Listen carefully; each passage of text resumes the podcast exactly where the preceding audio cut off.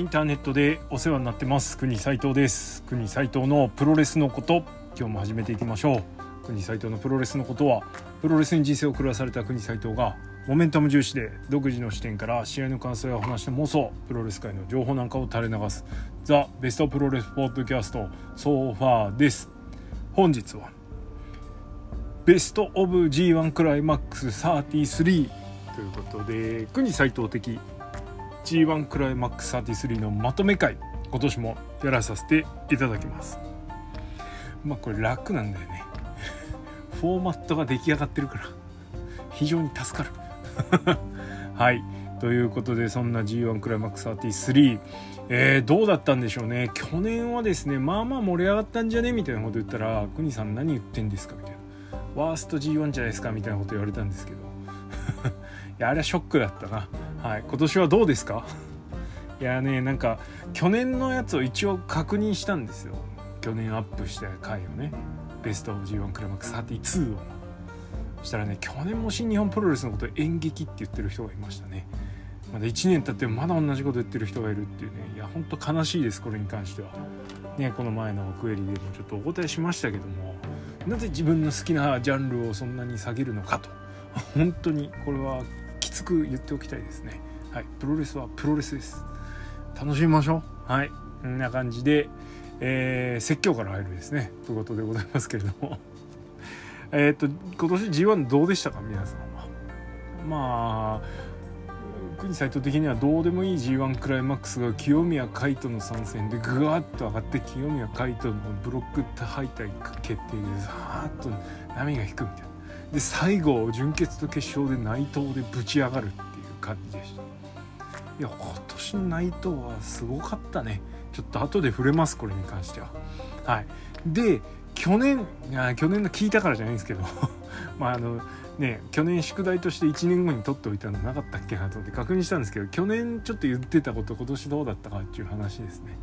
えまず去年、えっと、7人4ブロックのちょっと中途半端な開催形式で、え、28人でやってたんですけど今年はさらに拡大して8人4ブロックの32名になりました。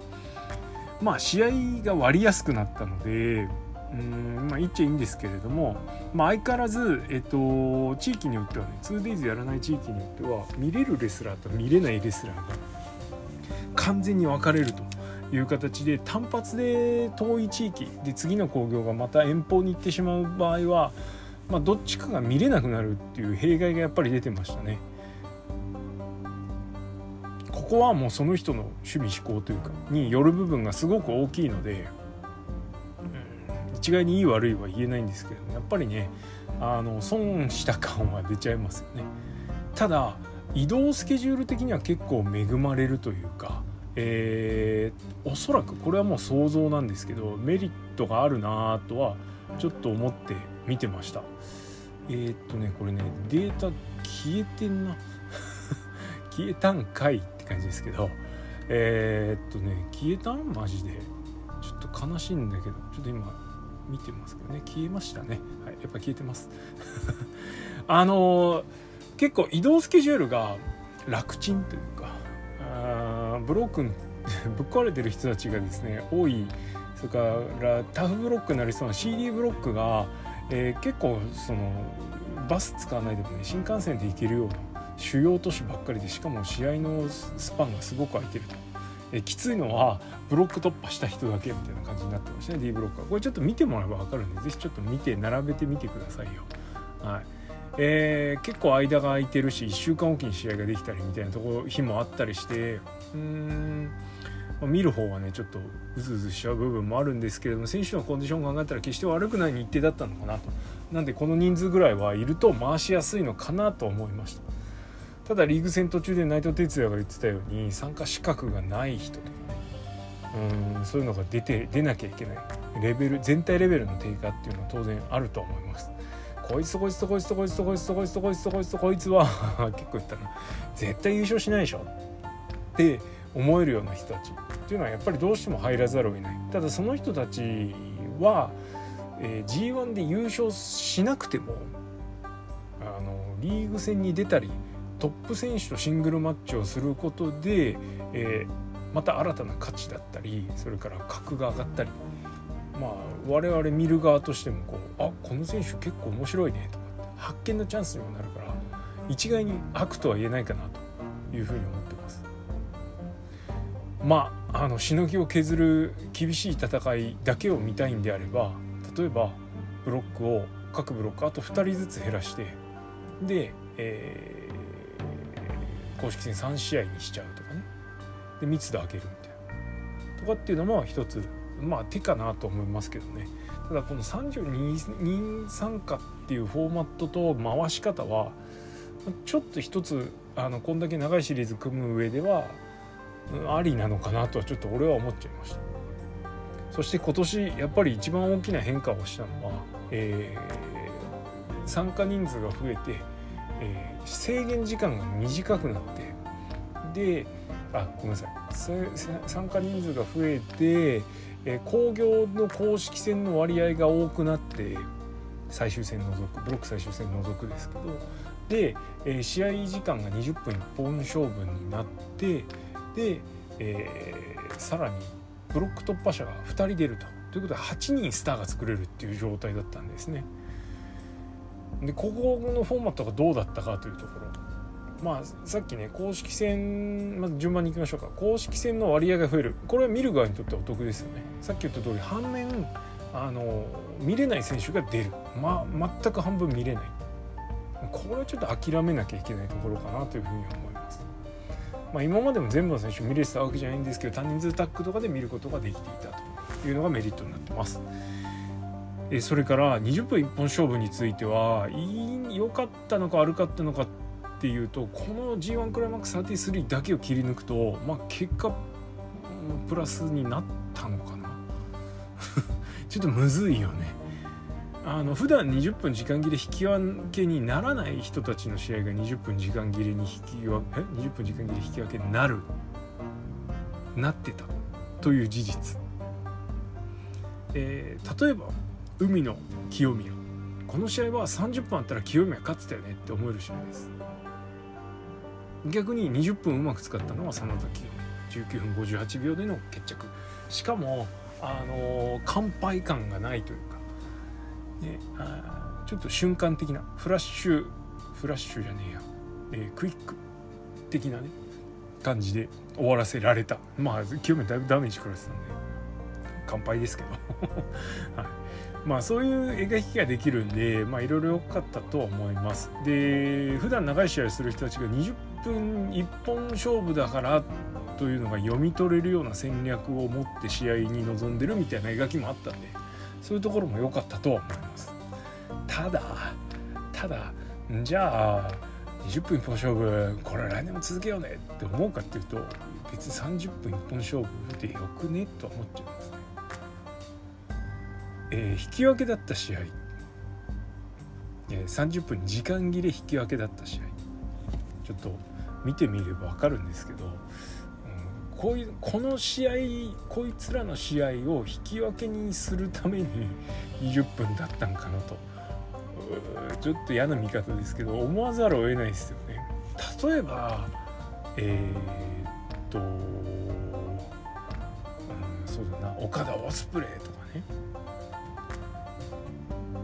うん、高木石井とかなんかいつも激戦をやってる人たちの試合が30分時間切れドローでしたとかだったら分かる。だけど例えば海の成田。海の清宮。ああやっぱじゃそれはそういうことっすよね。高木玉トン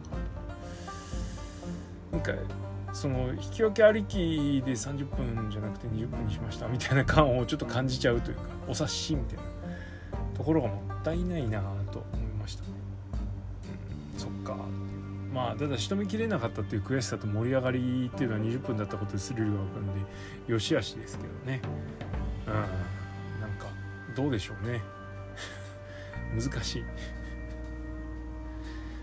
まああの究極ですよ。このいい悪いに関してはこの場で言ってるのは国斎藤的に楽しかったか楽しくなかったかしかないです。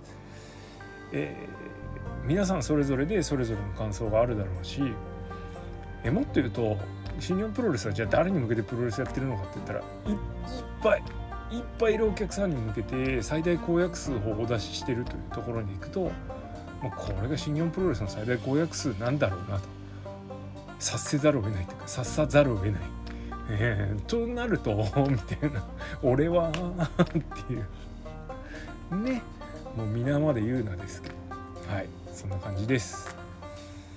まあそんな願うほどのもんでもないんですけれどもうん単純にでもいろいろ考えたらまあ結果うまくいったんじゃないですかとは思います。何視点かで言うとすごく対極的な視点でいくとね、はい、とは思いました。はい、で、えー、っとブロック突破2名に関してはもう言わずもがなです。あの8名スターが作れるはずだったんですけど 残った人は、えー、ヒクレオヒクレオもある意味ユニット長的な部分ありますけどね。あのユニットリーダーが7人残るっていう。あそうみたいな。何のサプライズもない。それがいいか悪いかどうかちょっと置いといて。まあヒクレオがサプライズ枠っちゃサプライズ枠なのかもしれないですけどそれを生かすことなく1回戦で内藤に敗退してしまった、えー、インパクトは残したけれどもすげえって心からっていう感じじゃないかな、うん、いやマジで本当に何度も言ってごめんなんだけどだったら清めあげといてくれよ。ね内藤1回戦、ま、内藤に1回戦負けるから頼むよっていう。感じですけどね。まあそれはそれで。うん。これも言いましたけど内藤と因縁作るわけにはいかないですからね清宮がね。武藤を媒介にしたらあんだけどね。はい。まあいいや。死の子の言ってもしょうがないたられば言ってもしょうがないということで、えー、そんな感じで、あのー、今後ちょっと明るいかなというふうに思います。この2名突破っていうのはね。で去年はブロック上げがへぼくて今年以上に開幕前にミルキーというかややる気というかモチベが上がんなかったんですけど今年はどっちかっていうとその清宮賛成云々抜きにしても結構いいバランスのブロック分けだったかなと思います。終わってみてその気持ちはなおさら強くなったというか見やすかったですね。はい。ま勝敗云々を入れちゃうとどうしても好き嫌いがすごく左右大きく左右されちゃうのでここは置いといたとしてまあ、各ブロックすごくいいブロック分けをしてたとは思います。はい、で今大会の目玉の清宮海斗ですよ。あのもう国内それから新日本プロレスファンそれからノアファンそれからどっちも見るようなとかプロレスファンの人たちからもおおむね高評価を得ているかなというふうに思います。ただあのゴリゴリのねノアオタから言わせてもらうと 誰がゴリラやつ清宮海斗のまあ全部が10だとしたら、えー、この G1 クライマックスの清宮海斗はうんよくて7かなと。あの本当ダイジェスト感しかねえなと思いました。それで勝ちきれるから清宮海斗の順応性の高さとかねっていうのもあの褒めポイントにはなると思うしえー、いやいやいや8でしょとかね。むしろ10出せないから負けたんだよっていうのもあるかもしれないですけど出す出さないと出せる出す出さないはまた別の話ですからね。ことプロレスに関しては。だろ？これ以上は言わせんなよって感じですけど。まあなんで67止まりでもうこんだけ頑張ったんだから10やらせたらどんだけすげえのっていう話になるわけですよ。ね。そのポテンシャルは真田戦で見せたんで勝つ負けるじゃなくて。あのもっともっとできます。うん、このプゴもう分かってると思うけどねプゴト聞いてる人は。プゴト聞いてる新日本プロレスメインの人はねうるせえよって分かったよもうって思うかもしれないけど。まだまだできっから本当にね。あの足りないところはいっぱいありますよ。例えば新日本プロレスの選手たちが持ってる強烈なトップレスラーたちが持ってる強烈な発信力。試合以外の部分は清宮海斗は圧倒的に足りてないです。ね、で試合のまあそれは個人の能力問題かもしれない。で試合の中は67止まりで抑えてんだから。でこれだぞ。やっぱすげえじゃん。なんだけど海外評価が非常に低い、えー、今回の勝敗に関しても妥当とかね。それからまあこんなもんでしょぐらいの評価しかされてないです。良、えー、かったとすら言われてない。まあ悪くなかったね。それからまあちょっとノア寄りの系のあの海外で報じてる人たちは頑張ったねとかね。あの力見せたねみたいな論調あるんですけどとはいえそこまで褒めてない。少なくとも日本のプロレスファンほどあの見直したこと見直しましたみたいな論調すらないっていうのが一つでしかもあの海外実況聞いてた人はねお分かりになると思うんですけどケビン・ケリーとクリス・チャールトもですねこの清宮海斗のみならずノアをこき下ろしました。これはちょっとねふざけんなよと思いましたけどまあノアはインディーだし N1GH チャンプとはいえこんなもんでしょみたいな。これね荒れるぞって感じですけど言ってる人全然いないよね。で戻って何すんの清宮はみたいなことも言ってました。嫌な感じですね。はい。英語実況はあの国斎藤的にはですねテレ朝あのチームの実況の時は英語実況であのノーストレスで見るっていうのをやってたんですけどまさかのですよ。お前らもそっちのそういう口か。っていうじゃあもう聞かんわって感じになっちゃいましたね。へそ曲げちゃいました軍斎とはい。まあそんな感じです。悔しいの。まあただただただ本当に出た結果だけそのまま率直に受け止めるんだったら本当これから清宮海斗頑張んないとだよね。まあ早速大岩良平を連れて帰ってくるということとその大岩と組んでザック小川組と対戦するっていうね夢のようなカード出てますけど、まあ、それから清宮帰ってきただけでノアの高原に清宮海斗が帰ってきただけでちょっと嬉しいですけどとはいえどの面下げて帰ってくるのか問題は絶対ある。N1 中にスッと帰ってきてる。あの終わった後の清宮に対する剣王の絶対ほっとかないから剣王が見ものだなと思ってます。楽しみここは。い。そして最後えー、細かい話をする前に内藤哲也。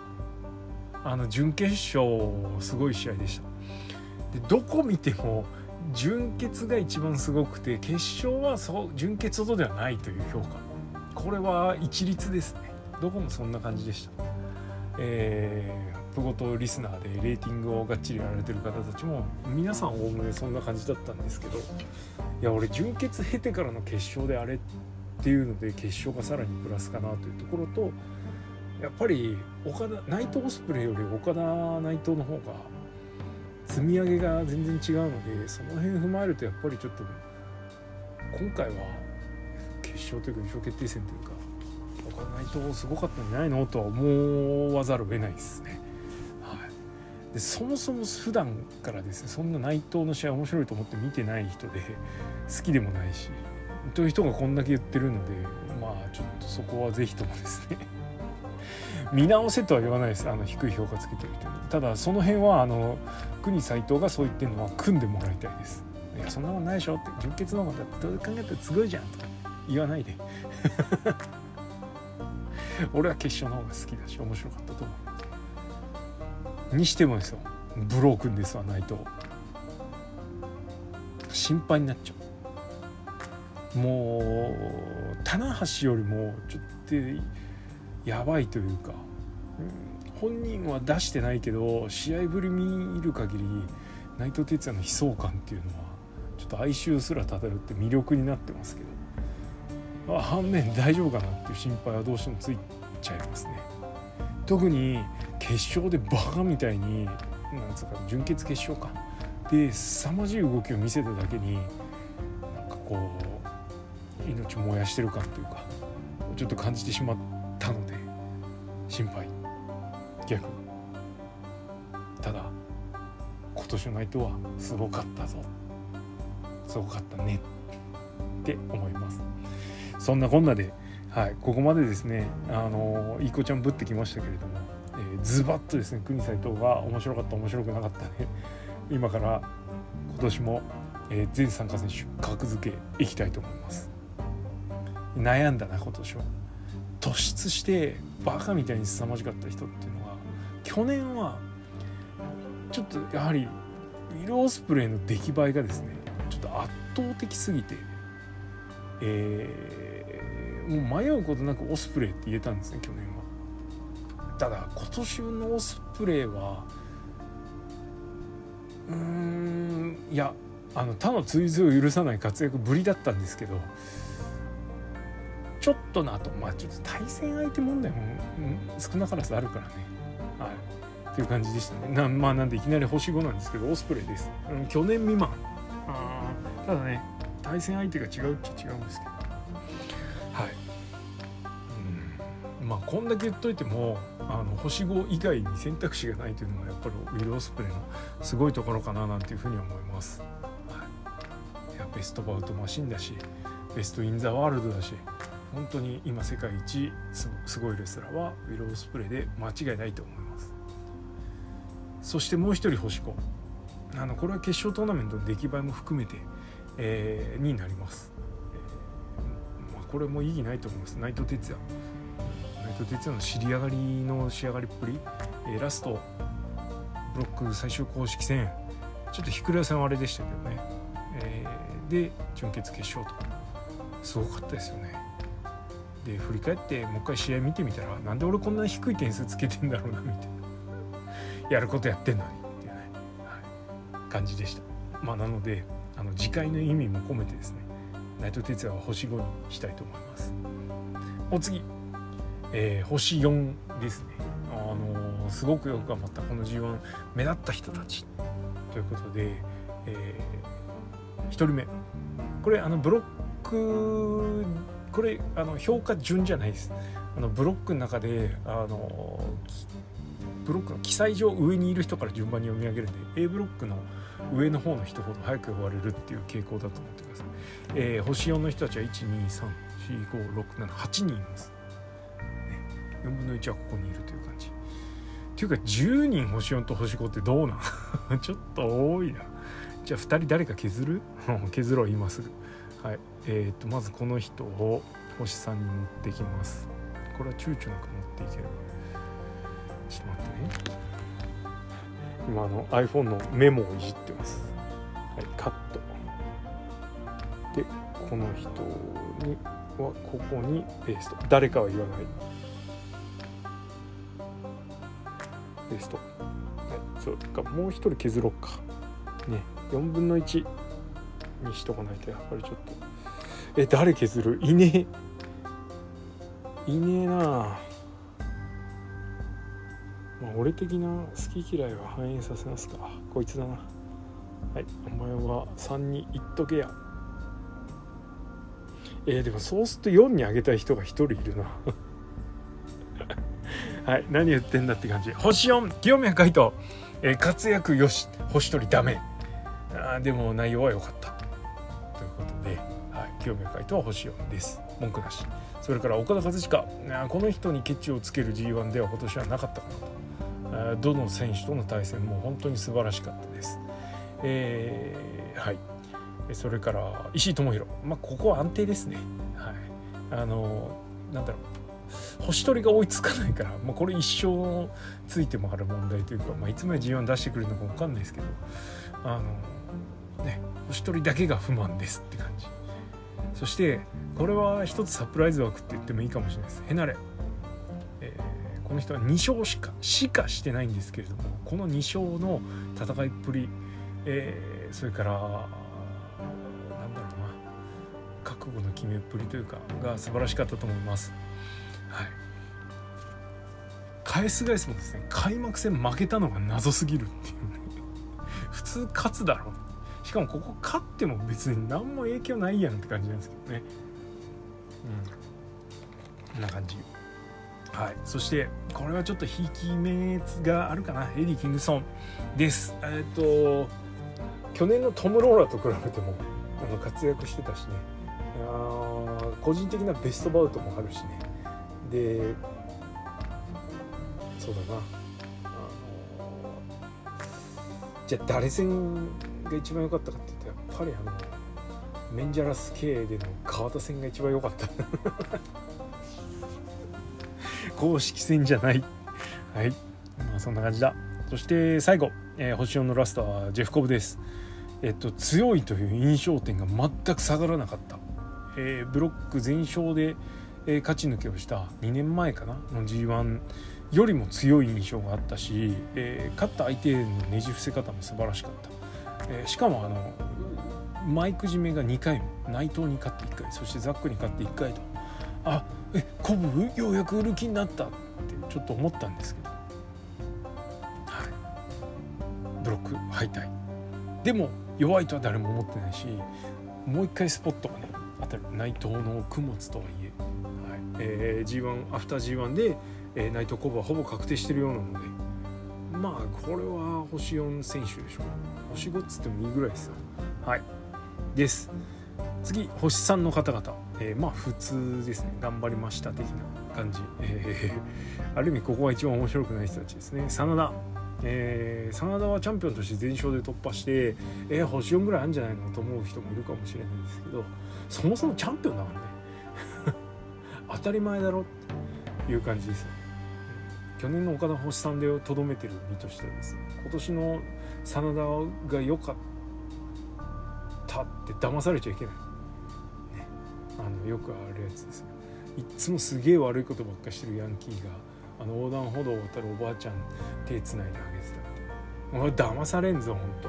そういうの。はい、ここまでが低いので至って普通だと思います。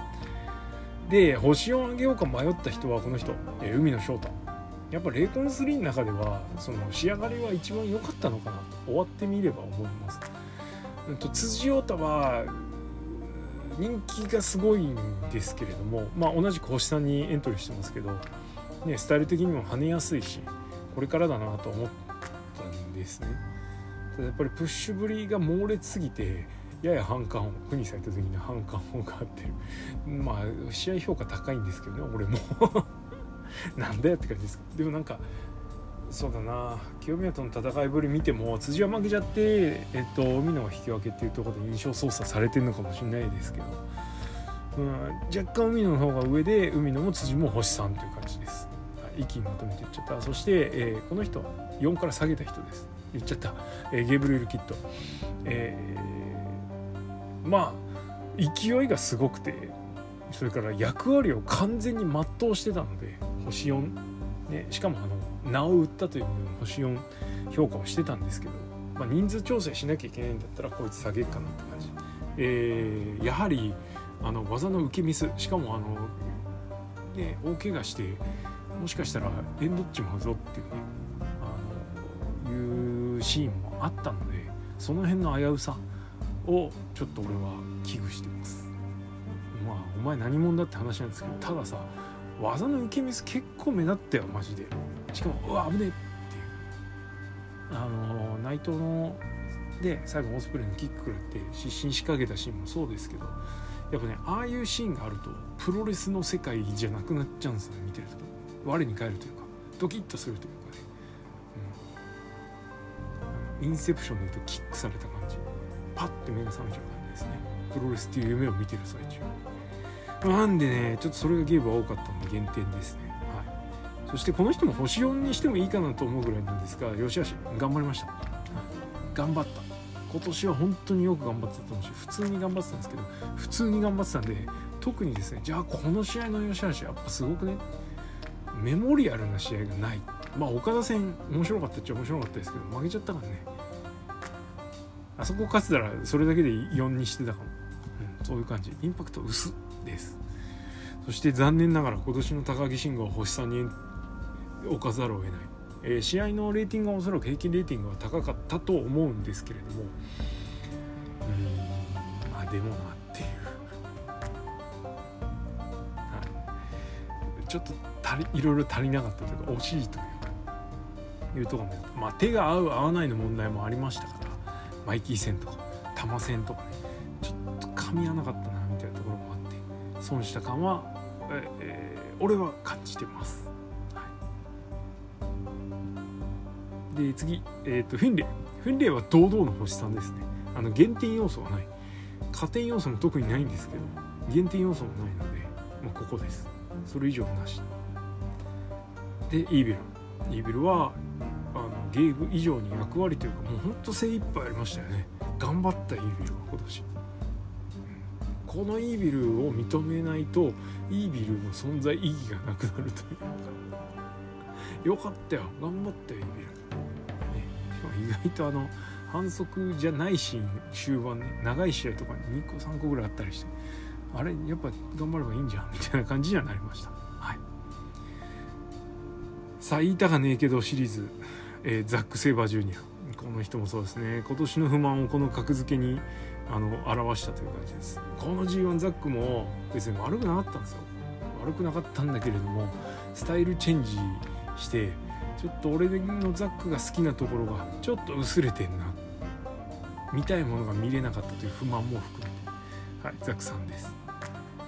それから最後星さんはシーン・ヘイストですね。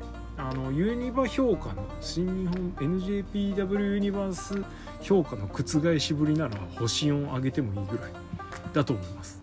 うんだけどもまあまあまあ とはいえね っていうとこがあるんで内藤に勝ったのは素晴らしかったですけどね。あれ見れたの本当嬉しかったです。えマイキーと比較して1個上に置いておきたいというところもあって星さんになりました。さあそして星に、えー、頑張ってくださいの人たちです、えー、もう言うまでもない。一気にいくぞ。成田蓮瞑想中。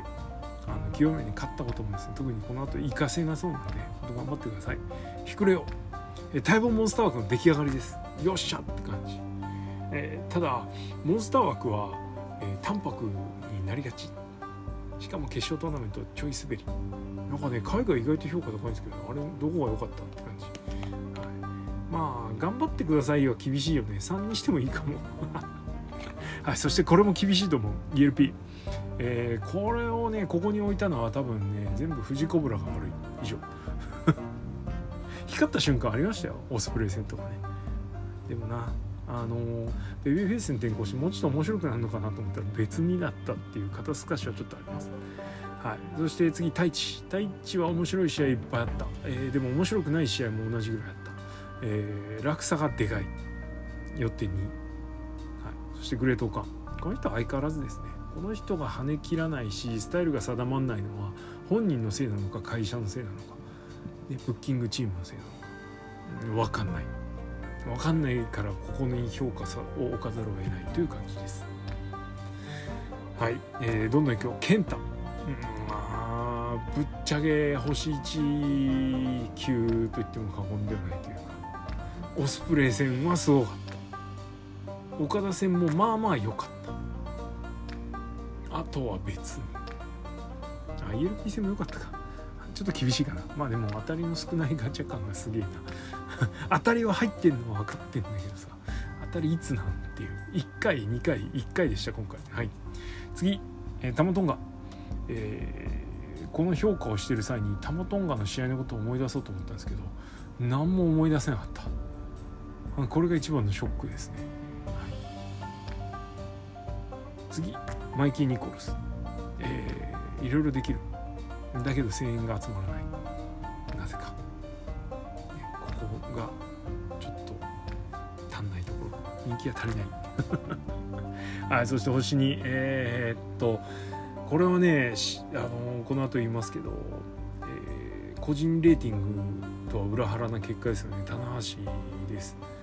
棚橋宏であるということ以外に棚橋がなんか良かったとは思えないんだよ棚橋以外がこの程度だったらもう絶対怒ってるみたいなね。まあ棚橋宏はどこまで行ったって棚橋宏なんでそこは当たり前でしょってはなるんですけどだったらなおさらだよね、はい、あの内藤が尻上がりね、まあ、当然優勝する人だから当然なんですけどね、そしてこの内藤哲也戦に棚橋宏も仕上げてきたっていうのもあるんですけどいやなんとかならんかったのかともうちょい。やっぱちょっと思っちゃいますね。はい、であの開幕前になんかニュータナ橋みたいなことを言って期待値を高めてたのにザク戦で終わったというのもちょっとマイナス減点。はい、そして次後藤弘樹。これは悩んだ挙句まあしょうがないここかなっていう消去法的なえ、ー、と悪くない。良くもない。良くもない悪くもないじゃないです。悪くもはない。でも良くもない。それでいいんかっていうね。問題。はい。です。そしてコグリこれもゲーブと対ですね。ゲーブより1個下に置くっていう自分の中での決まり事。えゲーブコーグリンタッグチームです。えどっちも悪いことをする人としてあれしてるんですけどもコーグリンのスタイル的にゲーブ以上にあの武器は持たないでほしかった、ね、椅子いらんてって感じですね。そうじゃなくても見せられるしもうちょい暴れっぷりっていうところでヒール出せんじゃないのと思っちゃいました。はい。ギリ星2って感じです。さあそして星1もう別に来年いいよの人ね。チェイズ・オーエンズ。まあ、いなくても回せる。そしてタンガロー、まあ、この G1、えー、内外ともにですね。あのワーストレスラーだったと思います。そして安定の矢野徹変な話星2っちゃ星2なんですけど、ね、この人。永遠の星2というか。まあいないと寂しい。じゃあ星2か。まあそんな感じです。はい。ということでえー、ざっといきました。えーまあ好き勝手に言わせてもらってるんでこういうのはね発言の場を持ってる人間が強いっていうことで、はい、言わせていただいちゃいました。ご不満もあるとは思いますけれども、えー、クレーム等は一切受け付けません。はい。じゃあ次。もうボンボンいかないとね。えー、個人評価。これはえー、っとブロック終わった時にもちょっと一回まとめてますけど、えー、各選手の評価をちょっと一気にいきたいと思います。えー、マッチレーティング、えー、国沢バーで、えー、ブロックの試合の、えー、平均点をまとめました。やっぱりね、えー、準々決勝準決勝決勝に関しては、ね。絶対あの試合のリミッター外れるからそれは面白くなるでしょって話なんです。じゃ。逆にここで滑ったらヘボでしょって話でもあるんですけど。ということでブロックス公式戦の、えー、アベレージを取りました。1位から順番に一気に紹介します、えー、1位堂々ウィル・オスプレイ。2位石井智弘あオスプレイ3.89、え、石井3.85、第3位、清宮海斗3.79第4位岡田和親3.71、え、第5位、えー、高木慎吾星3だけどねレーティングが上です、えー、3.71同じく星さんの人たちがこの辺から続きます。え真田3.61、え辻も3.61、エディも3.61、星4の人いきましたね。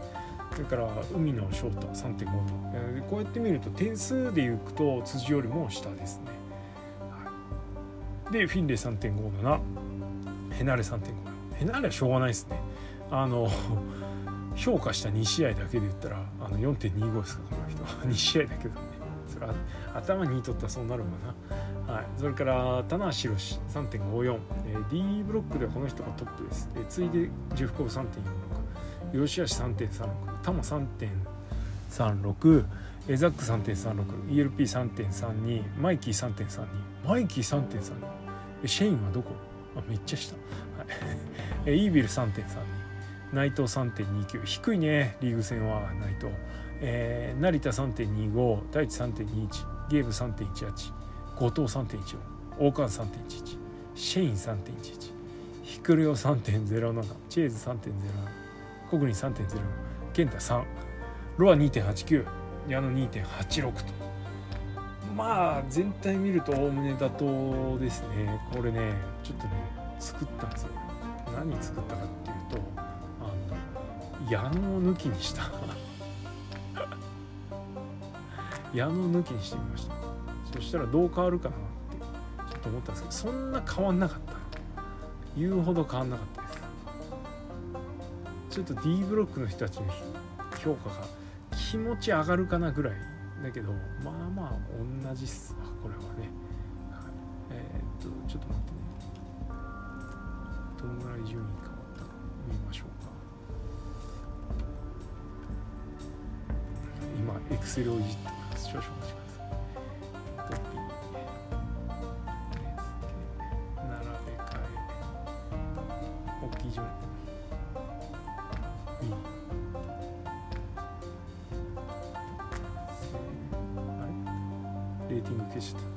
生放送か あ並べ替えないでって感じ。もう一回。ちょっとごめんなさい。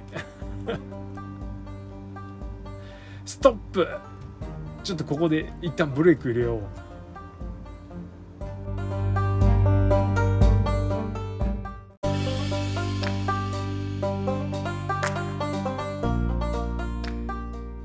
はい。失礼しました。事務処理は終わらせとけって話なんですけど、えー、あのを抜くとですね一気に皆さん点数が上がる。当たり前だな、えー、ですよと、えー、例えば棚橋宏3.54が3.67になります、えー、その他、えー、コグ3.46は3.63になりますよね。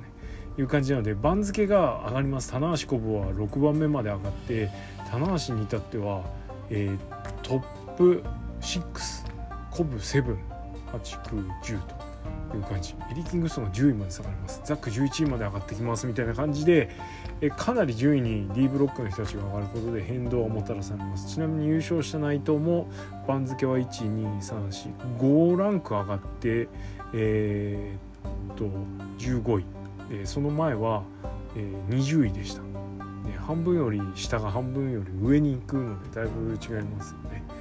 はい、まあ矢野がいないっていうイフもどうなんだって話なんですけれどもはい。えー、ってな感じで、えー、番付が変わりますよという話をしたかったんですがブレイクを入れましたと。さあお待たせしました。まあ一番聞きたいのはこれですよね、えー、国斎藤が選んだトップ10マッチです。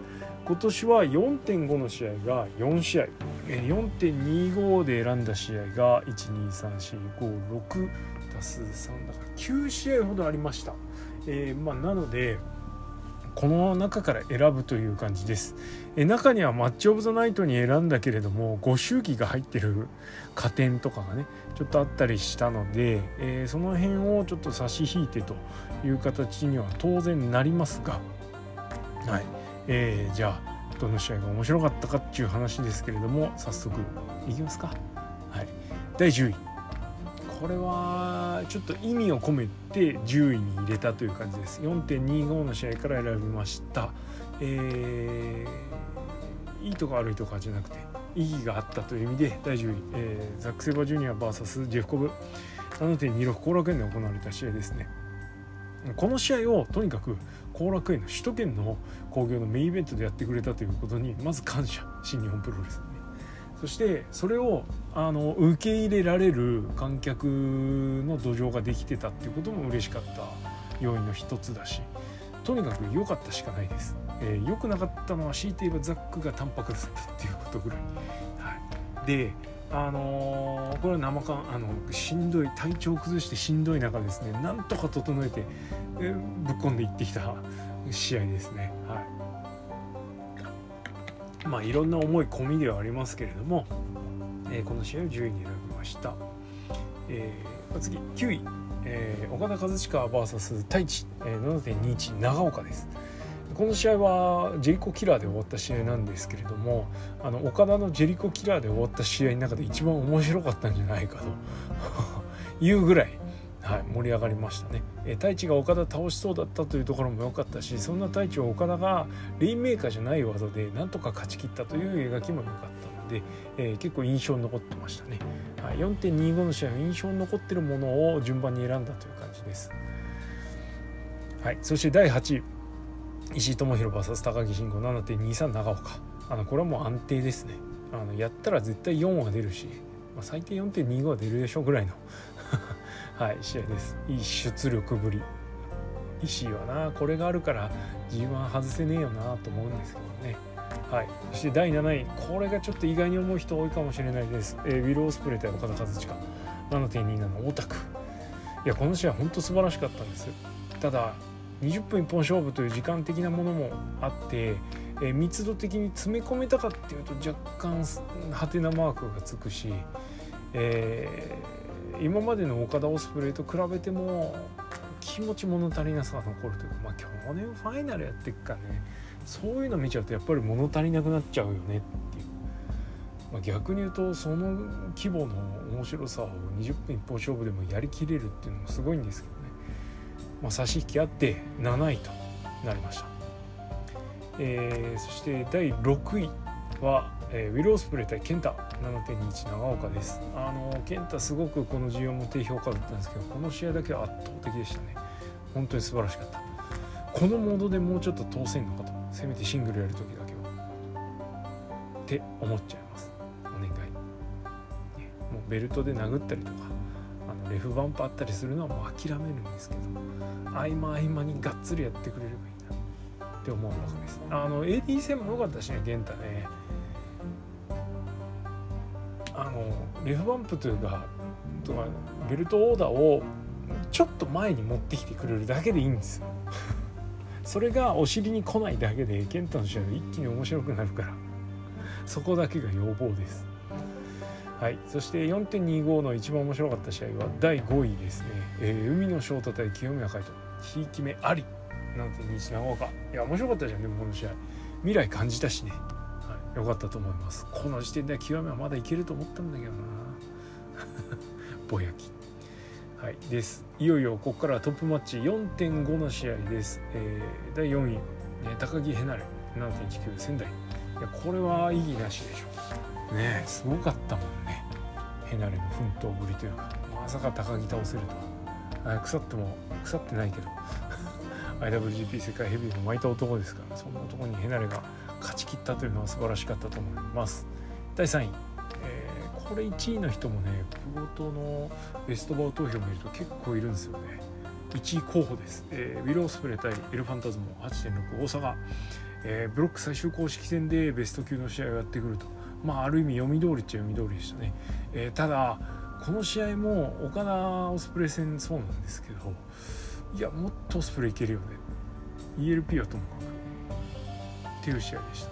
まあ最後にネストームドライバー93出してきたことも含めてですねかなりのプレミア感はあったので2位にしてもいいかなと思いました。迷ったけれども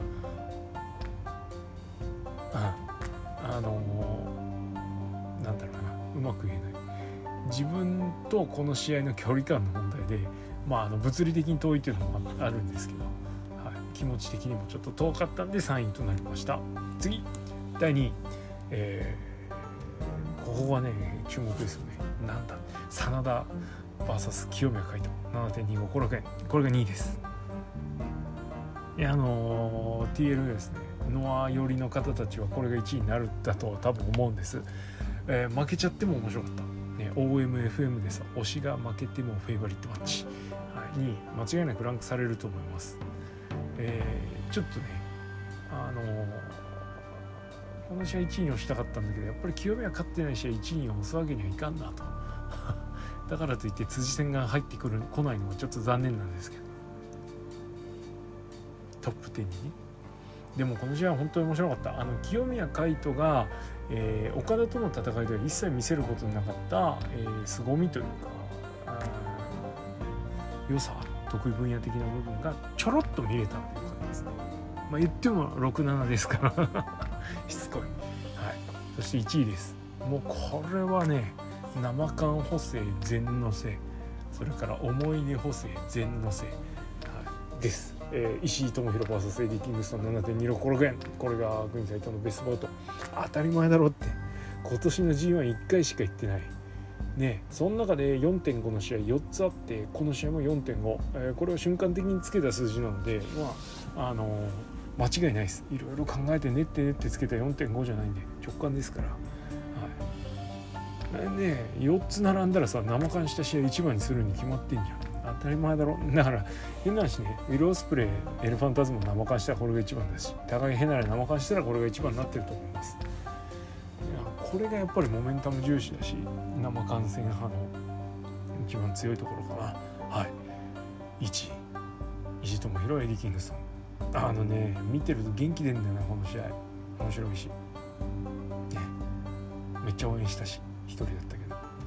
やっぱさ一人で見に行ってすげえ声出して応援する。お前具合悪かっただろうってちょっと言われちゃう。まあ大丈夫です。あの発熱から1週間経った日。ちょうど1週間目の日なんで問題なし。人間兵器国さえとって感じなんですけどまあそれはそれとしてえー、ね一人観戦行って声張り上げて応援しちゃうぐらいの試合ってやっぱりそんだけ熱いものがあるからだから、はい、エディ・キングストン素晴らしかったと思います。負けちゃったけどね、はい、石もかっこよかった。ということで国サイトのベスト10はこんな感じでございます。えー、現在、えー、プゴトでは G1 クライマックス33ベストバウ投票ということで募集をしております。現在 30, 30通超の、投票が集まっております、えー、もう一息。目指せ100 毎回100っつってけど全然来ねえんだよな。せめて半分50ぐらいが行きたいところですけど。あのまだこのこの回を聞いてですね「おい何言ってんだ国さん」と。こっちだろみたいなのはですね思った方は是非とも投票していただきたい、はい、あのこまめにリツイートしてますんでよろしくお願いします。てな感じで。G1 クライマックス33残すところは、え、リスナーの皆様からチョイスした試合の紹介になります。これだけ一方的に喋っててもね申し訳ないですから皆さんの投票お待ちしておりますよ。ということでまずは国サイトが選ぶベストオブ G1 クライマックス33はこれにて終了でございます。いや好き勝手言った感あるな今日な。はい。あの気悪くしたらごめんちゃい。はい。ではこれにて。あ、ね、そう思ったらさ耳プロ始めるのも手だぜって 言いたくなっちゃう。はい。ではこの辺で終わりにしましょう。あクイズサイトのプロレスのことはリスナーの皆様のリアクションがされるんです。意見感想ご質問がありましたらクリクエリもしくはハッシュタグプごとで、えー、X でポストしてくださいどくせはい、えー、それから徳のプゴと、えー、毎週土曜10時ぐらいからやっております、えー、徳のプゴとリスナーの皆様にはですね今特別なお知らせを流しております、えー、9.2ほにゃらら。はい。ちょっとご参加お待ちしておりますよということで今日はこの辺でおしまいしたいと思います。なんだそれはい。じゃあありがとうございました。さようなら。投票よろしく。お疲れちゃん。